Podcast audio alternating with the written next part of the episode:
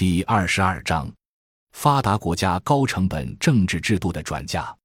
我们将北非街头政治归结于全球资本主义危机的延续。那么，接着的问题在于：全球危机是什么性质的危机？全球危机最基本的表现在于，今天国际政治秩序是严重不合理的秩序。在经济上，主要是发展中国家对发达国家做实物和资本双输入。发达国家大多是依靠资本市场经济，发展中国家大多是推进实物生产经济。发展中国家把一般商品和原材料向发达国家出口，造成发达国家的经常项目逆差，而越严重的经常项目逆差，却导致发达国家越多的资本项目顺差。这是因为，在全球化推进的转轨之下，发展中国家得到的经常项目顺差要作为外汇再投资。回流到发达国家资本账户中去，这即是今天发展中国家和发达国家关系的核心：产品和资本的双重输入。于是，现在全球经济体里，现代化程度高的发达国家普遍成为世界主要债务国，发达国家负债占到全球政府总负债的百分之七十以上，其中，美国已经成为最大的债务国。美国的政府负债占发达国家政府负债总量的一半以上，美国官方和民间的全部债务汇总相对于全球 GDP 的百分之一百。发达国家组成的二十国集团里，大部分是发达的高债务国家，尤其是债务率最高的美国、英国、日本三国形成的闭源战略三角同盟，客观上是某种债务国的抗债同盟。目前，日本的债务率高达 GDP 的百分之二百以上。美国和英国在经济危机发生的时候，债务率在百分之六十左右，现在也都达到了约百分之一百。尤其是在金融危机之后，二零零八年全球政府总负债是三十六万亿美元，二零零九年末达到三十八万亿美元，二零一零年末超过了四十万亿美元，二零一一年预计全球政府负债将高达五十万亿美元。过去都是发展中国家欠债，现在则倒了过来，但债权国无权，这在教科书上是没有的。发达国家为什么会出现集体高负债？这要追溯到发达国家越来越高的政治成本。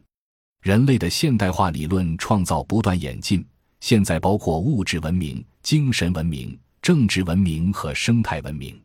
其中。大部分认为西方模式的政治现代化是体现政治文明的唯一模式，却很少认识到这是一个极高成本的政治制度。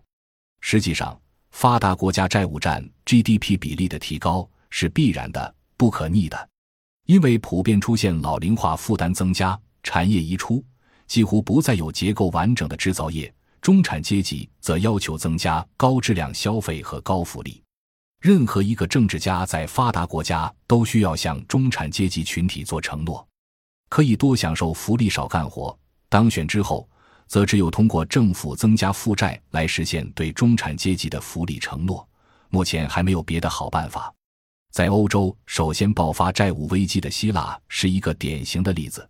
在传统的造船业和航运业等二三产业都移出的时候。希腊与传统经济基础相关的产业都萎缩了，而当希腊加入欧元区的时候，由于利率、汇率等政府宏观调控工具也上交到欧洲央行，这就等于砍掉双腿和双手。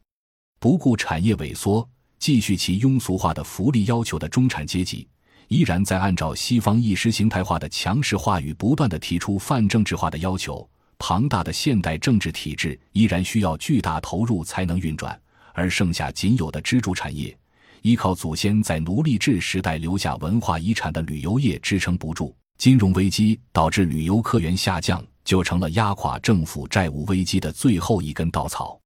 于是，债务危机就在欧洲产业空心化国家连锁发生，随之普遍诱发街头政治。